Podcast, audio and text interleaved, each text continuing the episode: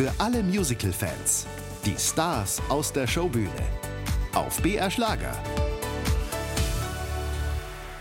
BR Schlager, das Showbühne-Interview kommt heute aus dem Theater in Hof und ich freue mich einmal wieder nach langer Zeit jetzt, man muss sagen, die Corona-Zeit war eben dazwischen, aber wir kennen uns seit vielen, vielen Jahren einen Mann begrüßen zu dürfen zum Showbühne-Interview, den, glaube ich, fast jeder kennt, Uwe Gröger. Hallo. ja, Corona hat wirklich da so einen ganz, ganz großen Einschnitt gemacht, also wirklich bei allem. Also Leben hat sich verändert, vieles hat sich verändert. Sichtweise hat sich verändert. Aber wir sind doch immer noch genauso knusprig wie vor 21 Jahren. Findest du? Ja, oder 22 Jahren sogar. Uwe, ein Musical steht in Hof auf dem Spielplan mit dir als Regisseur. A Tale of Two Cities von Paul Graham Brown. Kannst du kurz sagen, um was geht es da? Also, es ist eine Adaption des Romans von Charles Dickens. Übrigens das, glaube ich, meistverkaufteste original englischsprachige Buch aller Zeiten. Da 500 Millionen Exemplare wurden verkauft. Wir schreiben die Zeit vor dem Sturm auf die Bastille und nach dem Sturm auf die Bastille. Wir zeichnen zwei Städte, das ist London und das ist Paris. Frankreich und England. Wir haben zwei Familien, einer aus der Aristokratie, die andere ist aus der Familie, würde ich sagen, eher Mittelschicht. Und wir schreiben die Beziehung zwischen zwei Familien. Wir schreiben zwei Männer, die aus unterschiedlichen Ländern kommen und beziehungsweise sich in dieselbe Frau verlieben.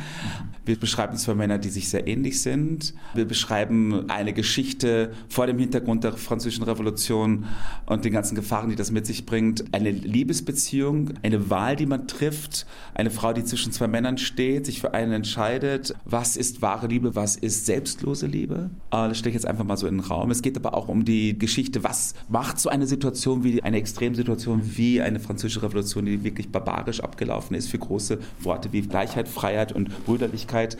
Da ist schon sehr viel Blut geflossen und sehr brutal Blut geflossen. Was macht das mit einem? Jede Figur in diesem Stück hat eine Entwicklung und wir sehen es anders als bei Les Miserables, eine Geschichte, die sich auf die Person, die Schicksale vor dem Hintergrund einer solchen Katastrophe, wie sie das empfinden und wie sie letztendlich eine Entscheidung trifft, die völlig das Leben verändert. Das ist damit ganz grob erzählt. Also es geht um wahre Liebe, sehr große Emotionen, Extremsituationen und wunderbaren Figuren mit einer wunderbaren Geschichte vor dem Hintergrund eines historischen Datums. Du hast es schon angesprochen, das Musical entstand nach einem sehr bekannten Roman von Charles Dickens. Wie originalgetreu ist denn der Roman dann auf diese Bühne jetzt gekommen im Musical oder hat man da doch einiges geändert, gekürzt? Also grundsätzlich ist es so, dass ein Buch, der natürlich viel mehr Zeit aufwendet für bestimmte Orte, bestimmte Beziehungen, noch viel mehr Figuren aufbringt, um einfach die Fantasie zu beflügeln und das Ganze noch greifbarer zu machen. Für ein Bühnenstück muss man es adaptieren. Man muss es ganz klar klarer die Geschichtsstränge erzählen. Und unser Fokus liegt wirklich darauf, was ist gut, was ist böse? Ähm, ist jemand nur, weil er nicht gut gekleidet ist und weil er vielleicht jetzt nicht ganz der Norm entspricht, per se ein schlechter Mensch? Oder ist es einfach zu früh geurteilt? Kann jemand, der vielleicht sich gehen lässt und nicht unbedingt der Norm entspricht, nicht auch Gutes tun? Und was ist dann wichtiger? Also es wird schon sehr stark aufgeräumt mit diesen ganzen oberflächlichen Schubladen. Das zu einer Zeit, man darf nicht vergessen, Charles Dickens hat in der Zeit der Französischen Revolution nicht gelebt. Er hat 1850 geschrieben, also, also kann es nur aus einer Entfernung, Distanz erzählen. Und es ist aus der Sicht dieser Menschen erzählt worden, diese Französische Revolution, und nicht wie bei Les Miserables wirklich um das Volk geht, das Aufbegehren. Und endlich hat man die Freiheit, ist die Sklaverei vorbei. Und es ist ja auch ein wunderbares Stück, Les Miserables, auch da Victor Hugo, sehr umfangreich, also das Buch ist wahnsinnig dick und viel viele, viele. Du kennst dich mit dem Stück ja bestens ja, aus nach Berlin. Genau, und das ist, da wurde es ja auch quasi ähm, im Original, glaube ich, das Stück war, glaube ich, sechs Stunden lang, glaube ich, in der französischen Version, die damals Open Air lief, glaube ich, in Frankreich. Und dann hat man das auf eine, eine Normaltheaterlänge gebracht, in Anführungszeichen immer noch recht lang.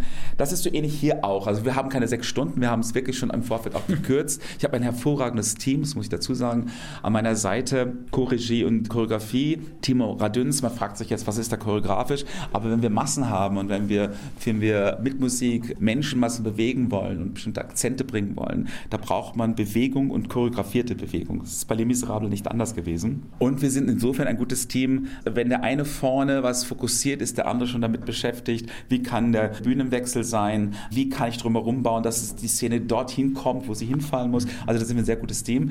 Wir haben Michael Falk, den, musikalischen Leiter hier. Es ist ja eine Uraufführung. Es sind keine Workshops haben wirklich stattgefunden. Einige schon, aber nicht wirklich, wie man sich das wünschen würde. Ein paar schon, aber nicht so, wie das in der freien Welt, in freien Produktionswelt passiert. Aber wir haben uns die Probenzeit, die wenige, die wir hatten, doch dazu genutzt, dass wir die, die gekürzte Fassung, die wir geschrieben haben, abgegeben haben, Timo und ich, dass wir die mal ableuchten, abtasten. Da haben wir gerade noch Sachen ein bisschen anders wieder erzählt, ein bisschen geändert. Und so haben wir, während wir was geändert haben, wo sich dann musikalisch auch was veränderte, wurde das gleich schon fixiert und gleich ausprobiert, sodass wir gleich weiterarbeiten konnten. Das habe ich selten in einem Team so erlebt. Und das Haus ist ja ein Wahnsinn. Ich meine, man darf sich wirklich nur mit Ehrerbietung und großer Dankbarkeit an Reinhard Friese wenden, der diesem Theater in Hof wirklich so eine Bandbreite von wunderbaren Produktionen den letzten Jahren, die er hier Intendant war, geboten hat und mir auch die Chance gegeben hat, dreimal hintereinander jetzt äh, in den letzten vier Jahren Regie zu führen und jetzt eine Uraufführung. Ich bin da sehr, sehr, sehr, sehr dankbar. Wann bist du in den Prozess eingestiegen? Das Ganze ist eine Uraufführung, ein Auftragswerk vom Theater hier in Hof. War von Anfang an schon klar, dass du da als Regisseur mit ins Boot kommst oder lief das anders? Das kann ich dir nicht sagen. Ich habe letztes Jahr vor dem Hintergrund, dass es da Wasserschaden gab, ich musste eine andere Version. Bei Cabaret? Bitte bei Cabaret, Entschuldigung, bei Cabaret, ich, ich, rede so, als wir das alle Leute wissen. Meine Damen und Herren, ich habe Cabaret hier inszeniert und auch den Conferencier gespielt. So. Damals noch eigentlich, äh, dass wir es auf der großen Bühne mit einem wunderbaren Bühnenbild von äh, Herbert Buckmiller auf die Bühne bringen wollten, mit einer tollen Idee, dass wir eine Kamera hatten und mit einer großen Drehbühne, die aussah wie eine Filmspule. Dann kam der Wasserschaden, wir konnten nur vor dem Eisernen Vorhang spielen. Da mussten wir alles über den Haufen werfen, aber die Kamera haben wir trotzdem drin behalten und haben eigentlich eine ganz spannende Version rausgefunden. Ähnlich wie diese Sunset Boulevard-Version, die gerade am West End läuft, die ja völlig abgespeckt sich auf die Person fokussiert, mit ganz, ganz wenigen Requisiten und Bühnenbild, äh, das auf die Bühne bringt. So haben wir das schon bei Cabaret eigentlich gemacht, weil wir gar nichts hatten, sodass wir mit wenig Requisiten eigentlich sehr konkrete Situationen hergestellt haben. Ob es jetzt am Telefon mit dem Finger war oder ob, ob man sich einfach eine Schreibmaschine vorgestellt hat oder was auch immer. Da ist sehr, sehr, sehr viel Fantasie reingekommen und es war auf die Personen, auf die Entwicklung der Figuren konzentriert. Aber das ist der Theater der Zuschauer soll auch mal Fantasie mitnehmen. So, deswegen finde ich ja auch, bin ja ganz bei dir. So, und da, in diesem Zusammenhang, danach, nachdem die Premiere draußen war und ich hier schon spielte, ich habe dann die paar Vorstellungen, die hier als Conferencier auch gespielt, das hat mir sehr viel Freude gemacht. Dann kam irgendwann der Intendant, hat gemeint, Uwe, ich möchte mal dich gerne treffen, wenn du Zeit hast, ich habe ein Anliegen. Und dann haben wir uns getroffen auf ein Glas Wein und dann hat er gemeint, du, ich, es gäbe Paul Graham Brown, mit dem ich habe ich schon gearbeitet, ich habe jetzt ein Werk in Auftrag gegeben, das war meine Idee, A Tale of Two Cities, Charles Dickens, lies dir mal das Buch durch, kannst du dir das vorstellen? Und ich habe es dann angefangen zu lesen und ich habe dann festgestellt, ich kannte das wahrscheinlich durch einen Film. Gelesen hatte ich es in der Schule nicht. Gehöre nicht zu den Leuten, die es im Deutschkurs durchgenommen haben. Nein, aber ich fand das sehr spannend. Ich habe nur gedacht, oh, und habe dann auch gleich zwei, drei Ideen gehabt, wie man was ändern mhm. kann. Das habe ich dann auch durchsetzen können und habe dann gleich gesagt, ich mache es gerne. Und inwiefern die da schon, wie weit sie da waren, kann ich dir nicht sagen. Ich habe dann ein halbes Jahr später dann das erste Buch bekommen, Ende letzten Jahres. Anfang des Jahres habe ich dann meine Strichfassung abgegeben. Das haben wir das erste Meeting gehabt. Und dann haben wir noch eine Fassung gemacht. Und dann sind wir halt quasi mit der Fassung jetzt in die Proben reingegangen. Und seitdem hat sich natürlich Zuge des Inszenierens, Zuge des Spielens, des Empfindens, haben wir noch viele kleine Änderungen vornehmen können, Gott sei Dank, wo natürlich auch dramaturgisch drauf geschaut werden müssen, sehr viele Zeitsprünge drin, sehr filmisch, wie wir es erzählen, sehr filmisch, aber mit einem sehr funktionalen, sehr alle Fantasie offen lassenden Bühnenbild, von Herbert Buckmiller und ganz, ganz hervorragenden Kostümen von Annette Malendorf, wo wir auch farbtechnisch uns reduziert haben auf bestimmte Farben. Ich will nicht zu viel vorwegnehmen, aber es gibt da auch ein Farbkonzept und jetzt sind wir quasi eine Woche vor der Premiere. Das ist ein toller Ritt gewesen mit hervorragenden Darstellern. Aber wir haben es jetzt in den letzten zwei Tagen wirklich weg vom Bühnenbild, nur in einem kleinen Studio, ohne irgendetwas, einfach mal durchgesprochen, durchgesungen und festgestellt, das Stück, das besteht auch neben einem Piano in einem kleinen Raum, wenn man es präsentiert und man ist völlig in der Geschichte drin. Und wenn das funktioniert bei mir, dann bin ich mal froh, dass dann war der Weg doch richtig. Du hast mehrfach jetzt schon Les Mis angesprochen. Paul Graham Brown, erinnere ich mich, ist auch schon einige Zeit hier in Hof her mit King Kong, hat er mal hier gemacht. Wie, wie, klingt jetzt dieses Musical? Klingt das nach Les Mis auch in der Vertonung? Nein, das klingt nicht wie Les Miserables. Es hat witzigerweise nicht, nicht sehr viele große Arien. Es ist sehr durchkomponiert, mit sogenannten Underscoring, ähnlich wie bei Sunset Boulevard oder so. Mhm. Also es ist sehr modern geschrieben. Paul ist für mich jemand, der hat von allen Entwicklung in der Musical-Geschichte des modernen Musicals, jetzt nicht nur im deutschsprachigen Raum, hat er sich das Beste überall rausgefischt. So.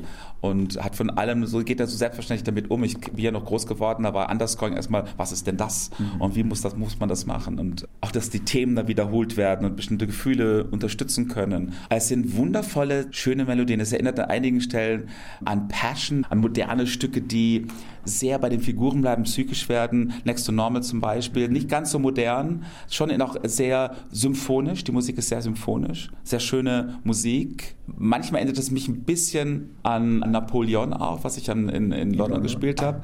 So von der Musik her. Es hat so viele Elemente drin. Man wird an Oper erinnert, was es aber dann nicht ist. Es hat ganz viele Stilrichtungen eingebaut und trotzdem bleibt es in einem Guss. Es wird sehr viel erzählt. Es sind sehr viele Szenen, die Handlungen erklären und gleichzeitig wo auch viel quasi verhandelt wird und das macht sehr viel Spaß und man ist so drin in der Geschichte. Man wird durch die Geschichte auf einer galoppierenden Kutsche durchgetrieben und das, man ist dabei, mittendrin. Es klingt nach sehr viel Tempo, dieses Musical. Ja, ich, es hat Tempo, es muss Tempo haben, es hat Tempo und es hat an den richtigen Stellen kein Tempo. Du hast einen Namen jetzt schon angesprochen, der dir bei der Regie hilft. Und ich habe jetzt so in den letzten Jahren schon gehört, dass der Mann für dich sehr wichtig geworden ist. Timo Radüns macht Choregie und macht die Choreografie. Wir sind ein sensationelles Team, weil mit frischen Augen von seiner Seite aus äh, auf das Ganze geschaut wird und manchmal auch mit sehr jungen, ich bin ja auch schon etwas älter, man auch nicht vergessen, etwas alte Liga, habe auch viel gesehen, mir angeschaut. Ich glaube, meine Erfahrung, das ist mein Part, meine Erfahrung von Uraufführung, meine Erfahrung auch mit Schauspiel beziehungsweise Emotionen durchzuführen, filmisch zu denken, da bin ich in den letzten Jahren immer mehr dazu gekommen, spiele auch so, wenn ich Stücke spiele, Rebecca ist ja auch nichts anderes, wo ein Geheimnis quasi besteht. Ich liebe spannende Filme, spannende Serien. Und von daher tauche ich da gerne auch ein, auch wenn ich Stücke spiele und Stücke auch inszeniere. Und das ist natürlich hier ein spannender Film. Also kann man eine spannende Geschichte, man könnte sie wunderbar, so wie es jetzt ist, auch verfilmen. Das ist so mein Part und Timo hat so das große Bild, hat die Logik hinter den vielen Sachen, wo ich dann gerade bei dem Ensemble vielleicht gerade bin, streut er gerade Zucker und ein bisschen Nahrung auf die Hauptdarsteller. Wir beide haben mittlerweile gelernt, Schauspielflüsterer, in Anführungszeichen, mit allem Respekt, wenn man das überhaupt sagen darf, zu sein, einfach zu sehen, da sucht noch jemand oder da ist jemand schon sehr weit, jetzt kann man ihm noch eine andere Aufgabe geben, einen anderen Gedanken zu dem, was er gerade da tut. Und dadurch werden die Rollen wahnsinnig komplex. Und das finde ich sehr schön. Das passiert bei dem einen mehr, bei dem anderen weniger. Aber jeder so, wie er es braucht. Und da haben wir natürlich einen Punkt auch hier, wir haben ja das Stück nicht besetzt, das ist ja vom Haus besetzt worden. Das hat sehr viele Vorteile, weil der Reinhard Friese einen sehr guten Blick und sehr gutes Bauchgefühl für Besetzung hat. Das heißt, du durftest da nicht mitreden? Nein. Hier am Stadttheater ist das ein bisschen so und, ist, und ganz ehrlich gesagt habe ich das sportlich genommen, weil ich dachte, okay, ich muss die Leute kennenlernen. Das war schon bei Spamalot so, es war auch bei Cabaret so. Also ich hätte mich nicht als Konferencier besetzt, weil ich wollte gar nicht spielen zum Beispiel. Ich wollte eigentlich nur Regie führen mhm. und am Ende habe ich es geliebt. Ja, aber eigentlich äh, dachte ich, nein, also ich möchte nicht hin und her springen. Ging aber in der Kombination mit, mit Team und dann sehr wohl. Das hat also sehr viele Vorteile, weil man einfach sagt, okay, das ist das, was es ist, aber weil natürlich vieles auch aus dem Haus besetzt werden muss. Sie haben Gäste, aber natürlich ein bestimmtes Budget nur für Gäste und da hat er, glaube ich, auch einen ganz guten Griff gehabt. Es ist Ingwe Gaseromda dabei. Ein Mann, den hast du 1999, 2000 als aufstrebenden jungen Künstler kennengelernt. Da war er dein Gegenspieler in Mozart. Genau, wir haben Mozart in Wien auf die Bühne gebracht in der Uraufführung. Ich war Erzbischof Colloredo von Salzburg und er war Mozart und haben uns da wirklich zusammengerauft. Das war wirklich, glaube ich, sehr spannend für uns, das zu spielen. Ich glaube, das Publikum hat das auch sehr gemocht, dass wir da zusammen auf der Bühne waren. Und dann haben wir uns eigentlich recht lange nicht gesehen. Ich kenne ihn irgendwie ja noch aus Sunset Boulevard. Mhm. Er hat ja damals meine Zweitbesetzung dort gespielt, ist später dazugekommen nach einem Jahr.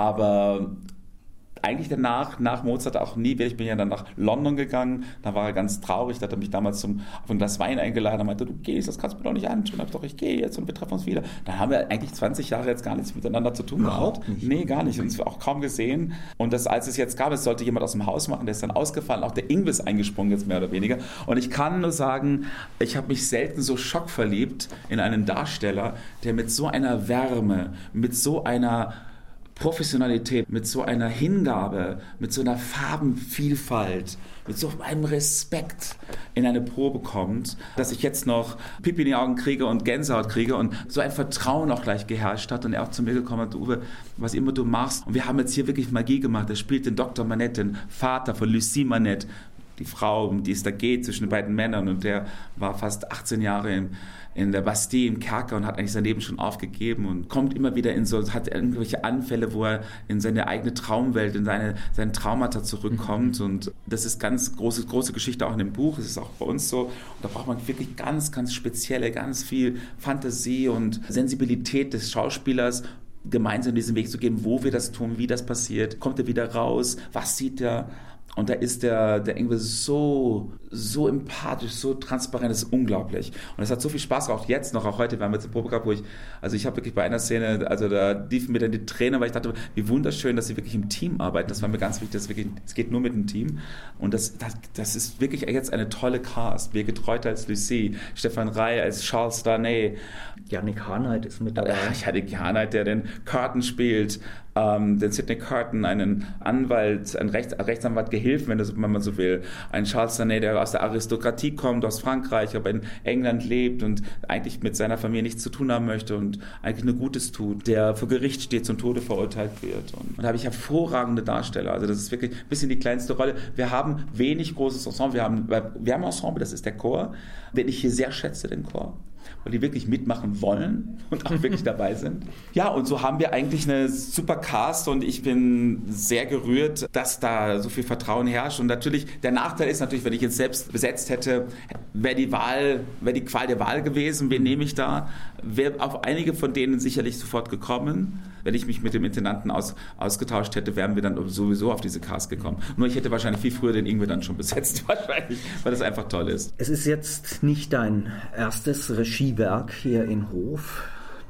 Cabaret hast du schon angesprochen, das ist dein drittes Stück, glaube ich, jetzt hier. Wie sehr bist du in der Rolle des Regisseurs jetzt inzwischen angekommen? Das ist ja noch ein neues Metier in deinem Leben.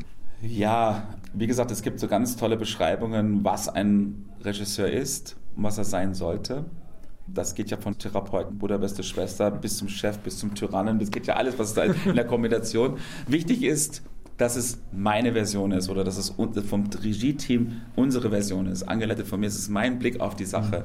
Und da muss auch eine ganz klare Linie sein. Ich kann jeden mitnehmen. Es muss ganz klar sein, wir erzählen das nicht aus deiner Sicht jetzt oder aus der Sicht einer von den Schauspielern, sondern aus meiner Sicht, es sei denn, die Geschichte verlangt es, es wird aus meiner Sicht oder aus, aus der Sicht des Teams erzählt. Nur so kann es funktionieren. Wir müssen es erstmal probieren. Aber im Zuge des Klarstellens, wie wir es erzählen wollen und was quasi die Richtung oder Fahrplan der Regie ist, der Fokus Fokus ist, da das auszufüllen, sich zu öffnen, dass jeder sich mit seinen ganzen Farben einbringen kann. Da bin ich da jemand, der wirklich total das aufsaugt wie ein trockener Schwamm und sagt, okay, das nehmen wir auf, das lassen wir weg und versuche trotzdem gleichzeitig außen zu stehen. Sage, zu viel Information brauchen wir doch nicht, wir müssen es fürs Publikum. Gerade bei dieser Geschichte geht es ganz viel um Informationen.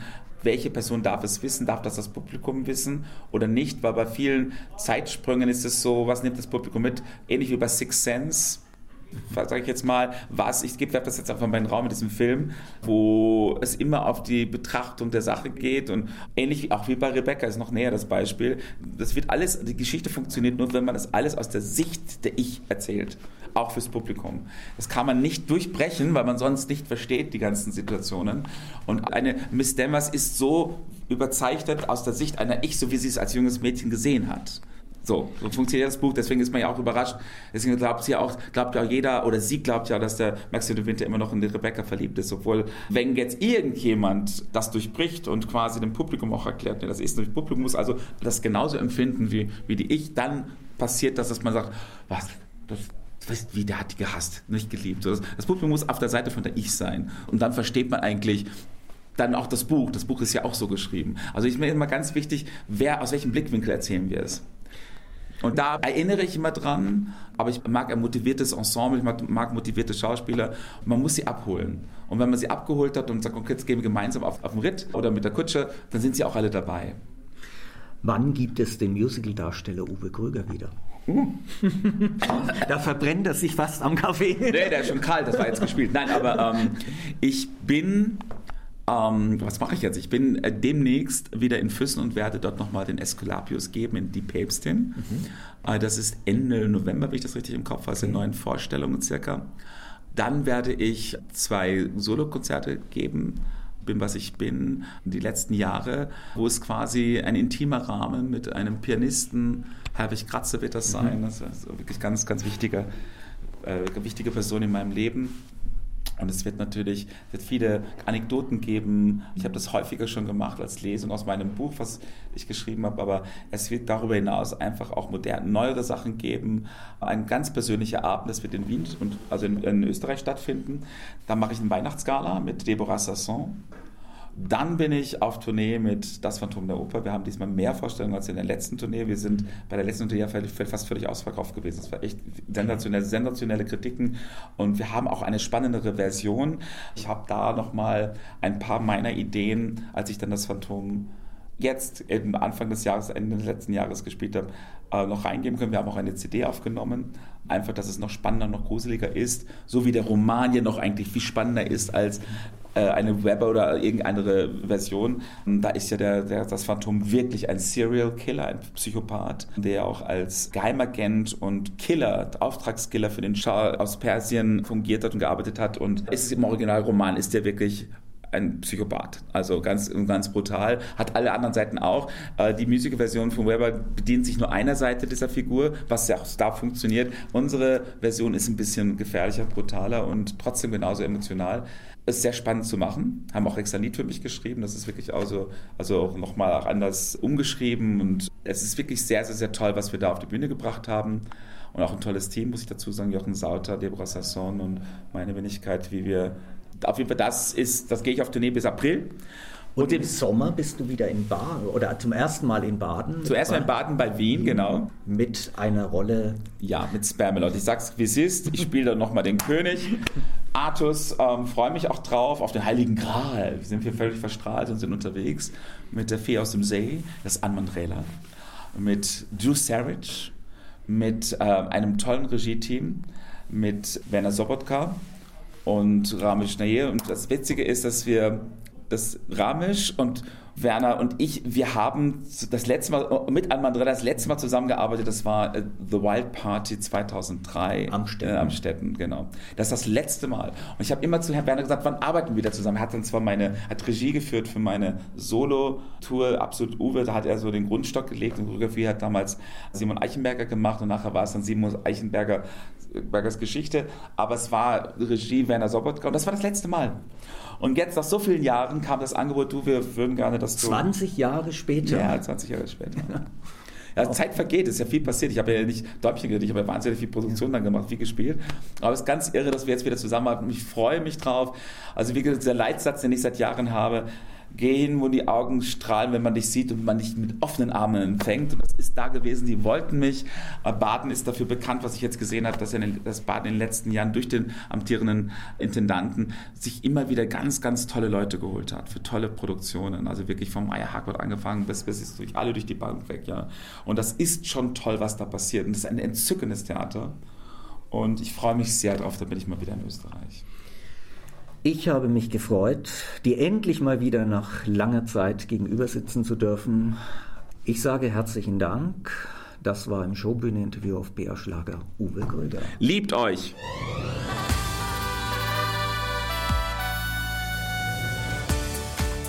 Die Showbühne. Jeden Sonntag von 20 bis 21 Uhr auf BR Schlager.